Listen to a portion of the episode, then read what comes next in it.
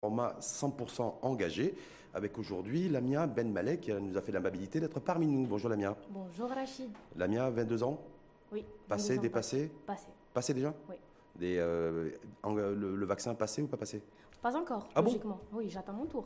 Vous attendez votre tour avec euh, stress, avec angoisse ou vous dites En toute confiance. que je me fasse vacciner En toute confiance. C'est vrai que vous avez confiance à tous les, tous les vaccins aujourd'hui qui sont sur le... Absolument, j'ai confiance euh, en tous les vaccins et puis surtout, je suis très très fière de ce que le Maroc accomplit au niveau de la vaccination.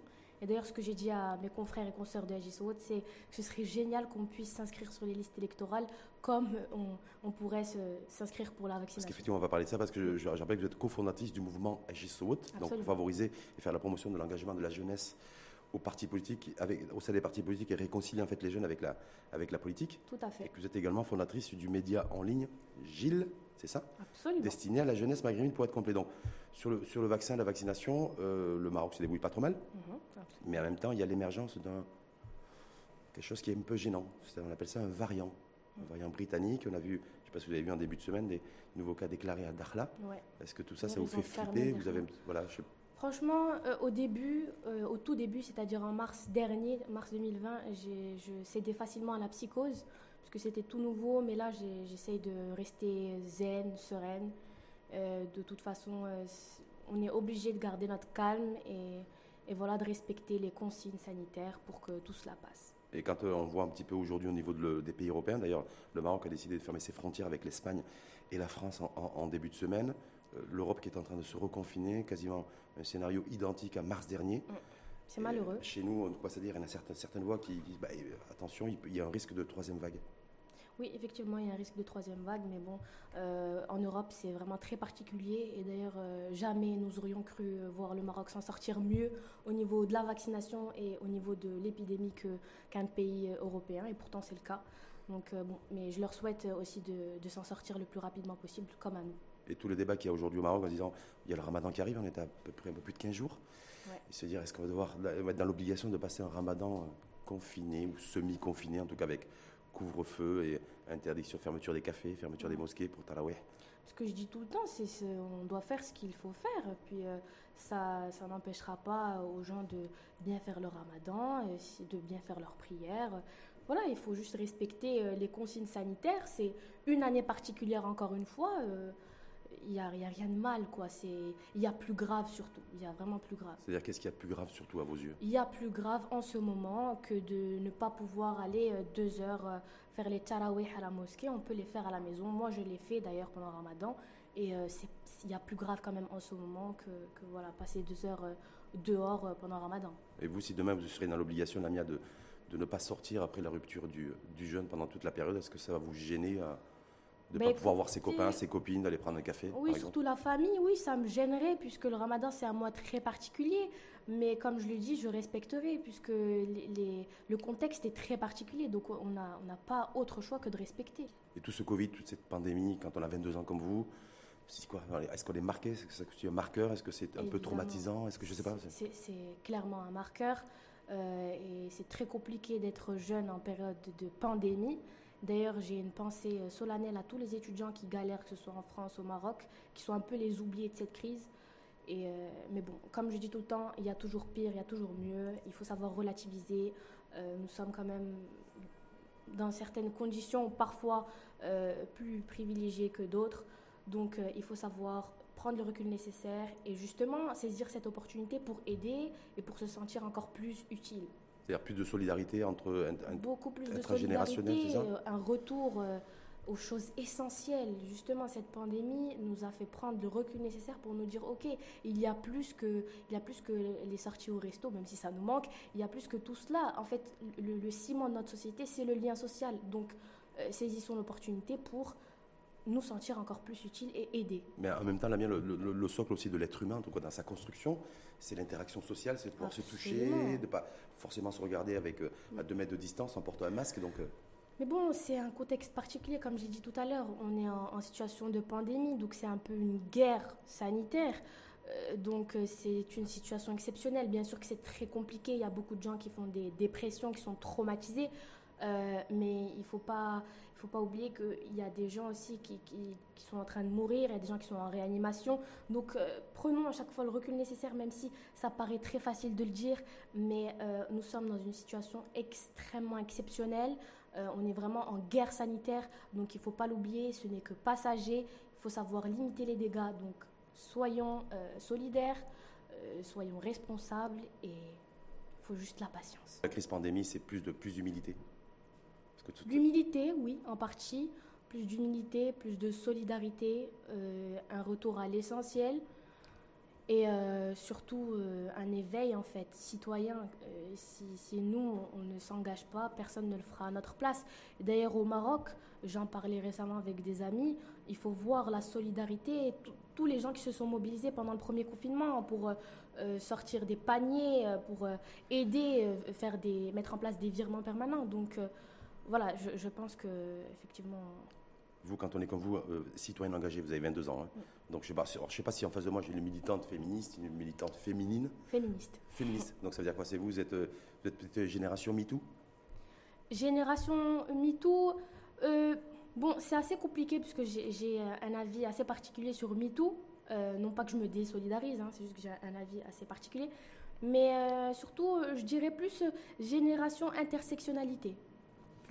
Euh, ce mouvement qui veut que voilà, les luttes s'imbriquent entre elles et que on doit lire euh, les questions euh, et les problèmes liés au sexisme de façon différente selon nos origines, nos croyances, nos conditions sociales. Donc ça ne veut pas, pas avoir une démarche en fait uniformisée et codifiée. Exactement. C'est ça? Ça vient répondre en fait à l'idéal universaliste qui veut mettre sur le même pied d'égalité toutes les femmes sans considérer certaines caractéristiques qui euh, sont parfois propres à certaines conditions sociales. comme par exemple le port du voile, on voit que ça fait débat en Occident. Comme par exemple le port du voile, mhm. absolument. Le port du voile en Occident, euh, quand je vois des gens qui le lisent comme on le lirait en Iran ou en Arabie Saoudite, je trouve ça complètement aberrant. Ce n'est pas du tout le même contexte. Et puis, euh, et puis voilà. Je, moi, ça Il y a même certaines personnes qui, qui, qui, font, qui ont cette grille lecture au Maroc. Hein. Après, c'est particulier le Maroc. C'est n'est mhm. pas le même contexte qu'en Occident. Le Maroc, ce n'est pas la France au niveau légal. Euh, au niveau culturel. Donc encore une fois, ce n'est pas le même contexte, mais aussi au Maroc, moi je suis pro-voile en fait. À partir du moment où c'est un choix, pro-voile. D'accord. Pro-voile, à partir du moment où c'est un choix, ça n'engage que la femme qui le porte. D'ailleurs, ce qui est très, très ironique, c'est que euh, ces derniers jours, je vois beaucoup sur TikTok euh, des, des, des, garçons et des filles qui portent un voile qui n'est pas un, foulard musulman, comme ils aiment l'appeler, et du coup, c'est la, la trend. Voilà, c'est la trend. Mais là, ça ne me pose pas de problème puisque ce n'est pas connotation religieuse. Et, j'aurais envie que mes consoeurs musulmanes, qui le font par euh, parfois conviction culturelle ou religieuse, aient la liberté de le faire sans qu'on les juge, sans qu'on se mette à leur place, sans qu'on veuille les émanciper de force. C'est pas forcément euh, se, dévoiler, euh, se dévoiler la tête que de s'émanciper. Quand c'est un choix qui nous est propre, ben, je suis ravie qu'on ait la liberté de jouir de ce droit et, le regard que vous portez sur tous les grands débats de société bon, qui, ont été mis entre parenthèses depuis le, depuis le Covid, sur l'égalité en matière d'héritage homme-femme, sur, euh, mm-hmm. sur ce fameux article 490 du Code pénal qui pénalise les relations sexuelles hors mariage. Est-ce que vous avez un avis, un point de vue là-dessus? Bien sûr, moi je suis toujours en faveur euh, de changements plus libertaires. Donc, euh, je suis en opposition à, toutes les lois liberticides. Je pars du principe que euh, si une loi, si une motion n'atteint pas la liberté d'autrui, euh, pourquoi vouloir s'y opposer en fait? Les gens qui rabâchent l'argument de euh, déjà de la religion, la religion est propre, en tout cas la pratique de la religion est propre à chacun. On ne va pas euh, venir euh, vous demander euh, si vous avez été hypocrite avec votre ami et pourtant vous l'êtes. Donc tout ça c'est très subjectif, c'est très personnel et, et surtout c'est très hypocrite puisque quand on voit le pourcentage de Marocains qui ont des rapports sexuels hors mariage, et pourtant ces mêmes Marocains disent qu'ils ne sont pas en faveur de l'abrogation de 490, on se dit qu'il y a un petit problème sociétal quand même. Est-ce que vous qui faites génération, je disais tout à l'heure, euh, fait TikTok peut-être même, hein, qui fait référence à, TikTok Quelquefois. Ouais, de dire voilà, ces lois existantes aujourd'hui en vigueur dans notre pays, est-ce que c'est euh, très handicapant et surtout est-ce que c'est brimant lorsqu'on a, lorsqu'on a 20 ans, 21, 22, 23 ans? Handicapant dans la mesure où, en tout cas à titre personnel, euh, comme je l'ai dit à plusieurs reprises, lorsqu'on fait face à des inégalités, enfin surtout des discriminations en fait, lorsqu'on fait face à des discriminations, euh, on ne peut pas rester, on peut pas rester passif. Donc moi, c'est surtout la femme engagée que je suis qui réagit. plus que, qu'à titre personnel en fait. C'est parce que j'ai envie de m'inscrire dans quelque chose de, de plus grand que ma petite personne et, de me dire il y a des gens qui souffrent de ces interdits, il y a des gens qui sont mahgourin, comme on dit, qui mm hagra à cause de certaines lois, donc il y a un problème. Est-ce que vous êtes aussi prête et disposée à écouter ces jeunes filles ou ces jeunes femmes aussi, mhm. euh, ben, qui sont euh, pour le fait que cet article 490 pénalise les relations sexuelles mariales? Absolument, mais moi je suis une grande amatrice de débat, donc forcément j'aime déjà l'opposition par essence même.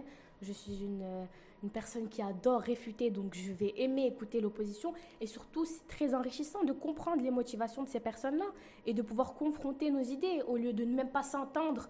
Euh, ce qui est très handicapant, c'est que ce débat n'est pas productif parce qu'on ne s'entend pas sur les mêmes définitions de la morale, euh, par exemple. Donc, asseyons-nous et discutons comme mmh. des adultes. Mais ça, c'est difficile chez nous à faire. Hein. Très plus que les politiques fuient un petit peu la prise de position politique sur ce genre de sujet, comme sur l'égalité ou l'équité en matière d'héritage. Donc, du coup, ça reste en suspens depuis, ben, c'est en suspens depuis des décennies. Oui, absolument. Donc, laisse me dire, est-ce que c'est les jeunes d'aujourd'hui, génération TikTok comme vous, qui vont être en capacité de. Génération bah, TikTok. ça vous plaît, génération TikTok ou pas? Parce je, moi, je Pas tellement, mais c'est. Donc, je retire. Donc, vous n'êtes pas génération TikTok. Plus Instagram. Plus Insta. Donc, génération Insta. Se dire, voilà, ben, ces débats-là, ben, c'est ben, des gens comme vous, en fait, qui doivent les porter sur la place, sur la place publique. Euh, je rappelle que vous êtes la première femme marocaine aussi euh, à avoir été championne de France du débat. Donc c'est voilà, donc c'est le passer par le débat et ouvrir un peu le scope de ces grands sujets de société. Exactement. Ce que je dis toujours, c'est qu'il n'y a pas de petites actions, il n'y a que des bonnes actions. Donc ne serait-ce que faire des débats sur les réseaux sociaux, puisque de toute façon là, on, est-ce que c'est pas biaisé sur les réseaux sociaux? Parce que on est masqué, on n'est pas forcément très visible. des fois, il y a de l'agressivité. Oui, c'est vrai qu'on rencontre parfois des gens très agressifs. Mais euh, par exemple, moi, j'ai lancé pendant le confinement euh, le concept Agit Naqash, qui est un concept de, exactement, concept de débat virtuel. Et parfois, j'ai invité les gens à faire des faux comptes et à parler dans le noir, juste pour parler.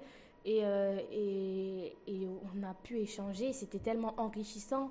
Il y a eu même une personne qui nous a livré son témoignage parce qu'elle a été victime de viol. Des choses qui n'arrivent pas tous les jours. Donc, je dis toujours il n'y a jamais de petites actions. Donc, ne serait-ce que initier un débat sur, par exemple, la question euh, de 490, du port du voile en France, c'est déjà une bonne action citoyenne. Donc, c'est ça qui vous motive, vous? Comment ça? De porter les débats, de créer des débats, de créer des même si ce n'est que des îlots, en fait? Au-delà de ça, ce qui me motive, c'est de me dire que euh, quand je dors le soir, je me dis que je fais à ma petite échelle ce que je dois faire euh, en tant que citoyenne engagée. Je ne peux pas rester dans la passivité et l'attentisme. Euh, je, ne pourrais pas me sentir bien, je n'aurais pas la conscience tranquille. Donc, au-delà de ça, c'est surtout le fait de faire quelque chose d'engagé qui porte ses fruits de façon plus ou moins directe. Et, le fait d'être co-engagé dans, le mouvement Agit ça s'inscrit pleinement dans votre philosophie euh Tout à fait, tout à fait. Euh, j'ai eu la chance de découvrir des gens extraordinaires à travers Agit des gens que je connaissais de façon lointaine, que j'ai appris à découvrir par le biais de cette initiative. Euh, et, on s'est posé, en fait, on, s'est mis d'accord sur le même constat. C'est que, ok, on est les premiers à formuler la moindre critique, ce qui est très bien, il hein. faut toujours avoir un esprit critique aiguisé, mais qui va faire l'effort de se déplacer et de se rendre aux urnes? Et c'est ça le problème. C'est qu'on a beau critiquer, si on ne fait pas l'effort, on va rien C'est vrai que ça, c'est une réalité qui ne touche pas forcément que les jeunes, mais également les jeunes, parce qu'il y a des adultes qui ne sont pas mais surtout les jeunes. Mais les arguments moi, je me dis, arguments, il y en a plein. Les arguments, il y en a plein. Déjà, euh, il faut partir du principe que c'est un cercle vicieux. Si à chaque fois on dit oui, mais pour qui je vais aller voter, la politique, toutes ces idées reçues qui sont légitimes parfois, euh, on, on, ne change pas, on ne brise pas ce cercle vicieux. Parce que si on ne représente pas l'électorat, si on ne fait pas partie de cet électorat, l'offre politique dans, dans, sa grandeur et sa globalité ne va pas s'adapter à des gens qui ne vont pas voter. C'est logique, c'est du bon sens. Dès lors qu'on va s'investir et qu'on va faire partie de cet électorat, l'offre politique va changer. Et d'ailleurs, elle est déjà en train de changer, euh, puisqu'il y a pas mal de partis qui ont mené des campagnes sur les réseaux sociaux en s'adressant aux jeunes. Donc, euh, Certains, ils voient ça avec juste une, politique, une stratégie de façade. Mais après, je ne sais pas si c'est si une, une, vraie conviction des partis. Stratégie de façade ou pas, conviction ou pas, euh, quels que soient les intérêts, l'offre politique est en pleine mutation et c'est logique. Si l'électorat change, l'offre politique est obligée de changer. En revanche, si l'électorat euh, reste comme il est, ben, rien ne va changer. est-ce que le premier challenge aujourd'hui, ne serait-ce qu'au niveau de le, je rappelle, vous êtes cofondatrice de, ce mouvement, c'est de se dire simplement de peser dans l'offre politique, c'est-à-dire voilà, on est tant de jeunes à, euh, potentiellement inscrits sur les listes électorales à voter, ou de se dire aussi, ben, ces jeunes-là, comme vous par exemple, de prendre des responsabilités politiques aussi aujourd'hui. On parle d'un renouvellement aussi également de l'élite politique et régionalisée aussi, parce qu'il y a les régions qui prennent de plus en plus de pouvoir et de place. C'est voilà, d'être un peu plus ambitieux que simplement de, procéder à l'acte de voter, mais de, de prendre des responsabilités. Euh, parallèlement, ce sont les deux principales motivations en fait. C'est d'abord, dans un premier temps, on s'est dit, ok, c'est un acte citoyen, c'est un devoir. C'est un devoir moral et citoyen que de se rendre euh, aux urnes le jour des élections et d'aller voter. C'est un devoir. Il faut que tout le monde se sente investi de ce devoir. Euh, donc ça, en fait, ce qui nous a peiné profondément et choqué, c'est que on a plein d'amis qui ont fait plein de stories euh, sur Joe Biden, et qui sont très intéressés par les élections euh, présidentielles en France, mais qui ne savent même pas quels sont les, partis siégeant au Parlement au Maroc. Donc on s'est dit, ok, soyons des acteurs du changement. On, s'est basé sur ce constat. Et puis après est venue aussi la motivation de changer, modifier l'offre politique. Et, et, le personnel politique aussi, non? Alors, je me dis. Est-ce qu'il y, a cet enjeu-là aujourd'hui qui est d'actualité au sein du mouvement Agis Non, c'est pas d'actualité. C'est pas d'actualité, c'est surtout l'offre politique. C'est surtout l'implication des jeunes dans l'offre politique. Donc, euh, quelque part, oui, le personnel politique, mais, mais franchement, sans viser personne. On n'est pas parti de, de cette volonté-là. C'était plus euh, euh, se sentir plus inclus en tant que jeune. Et ça passe forcément par voter. Hum ça passe forcément pas voter par l'utilisation aussi des nouvelles technologies, parce qu'on dit qu'aujourd'hui, ça va occuper de plus en plus de place et ça occupe de plus en plus de place. Ben, nous, on est présent que sur les réseaux sociaux. C'est grâce aux réseaux sociaux qu'on a eu euh, la possibilité d'agir et qu'on le fait encore. Euh, parce que déjà, il y a des conditions sanitaires exceptionnelles qui font qu'on ne peut pas se réunir, etc. Et puis, euh, on a un impact sur les réseaux sociaux qu'on ne pourrait pas avoir sans les réseaux sociaux. Et qu'est-ce qui est prévu là par la suite? Est-ce qu'il est prévu d'interpeller les, différentes formes, familles, familles politiques? C'est déjà fait. C'est déjà, fait. Alors là, on est en train, on, a entamé la deuxième action qui s'appelle Agit euh, CSA, euh, donc Agin Fehmo. Euh, le but c'est Tsejil Fehm Sowat. Donc là, on est Agin Fehmo. donc on explique des thèmes méconnus parfois de la vie publique comme par exemple les types de scrutins, les élections législatives, le quotient électoral, c'est un casse-tête le quotient électoral d'ailleurs. Sacré casse-tête. Et euh, le gouvernement, toutes ces, tous ces thèmes en fait de la vie publique qui sont méconnus. Puis on va ensuite euh, entamer la troisième phase d'action qui s'appelle euh, Lives, qui fait partie d'une FEMO et euh, qui, va, qui, qui, va consister en, en, en... fait, on va organiser des lives avec des, des représentants des partis politiques et on va leur poser des questions simples que se posent les jeunes. En face-to-face et en, en live. face-to-face C'est pas forcément un exercice où le, où le, personnel politique pourrait être à l'aise, me semble-t-il, non? Moi, je pense que quand même, ils ont, ils ont quand même un petit bagage, euh, en tout cas, quelques fois, pas forcément toujours, mais parfois ils sont assez à l'aise à l'oral. La langue, c'est quoi? Français, Darija Darija. Berbère Darija. Alors, toutes les langues sont acceptées. Euh, sauf la langue de bois d'ailleurs, mais toutes les langues sont acceptées, mais euh, avec une, une, quand même une Darija plus prononcée plus prononcé, c'est-à-dire plus, euh, plus soutenu, c'est ça? Non, non, euh, c'est-à-dire la, la sera majoritaire dans l'échange. D'accord. Plus que le français et l'arabe classique. Comme dominante. Exactement, sera de la dominante. A priori, les élections devraient se tenir en septembre prochain. Oui. A priori, il n'y avait aucune information officielle là-dessus. Donc il y a une offre politique, grosso modo, ce sera à peu près les mêmes partis qui, qui vont se présenter. Et, ça, ça, pourrait être à peu près les mêmes partis qui devraient arriver en tête aux élections. Après, peu importe, après on verra bien l'ordre. Est-ce que là-dessus, vous vous dites, voilà, est-ce qu'il y a un enjeu? Un enjeu de changement Vous qui êtes une actrice du changement. En tant qu'AGSO, il n'y a pas d'enjeu, c'est-à-dire on, on est adossé et on n'est pas encarté. Du coup, il n'y a pas d'enjeu de changement. On ne dit pas aux gens, voilà, pour, euh, pour sortir le PJD, pas du tout. Nous, ce n'est pas notre dialogue du tout. Euh, nous, ce qu'on veut, c'est juste que les gens choisissent leurs représentants.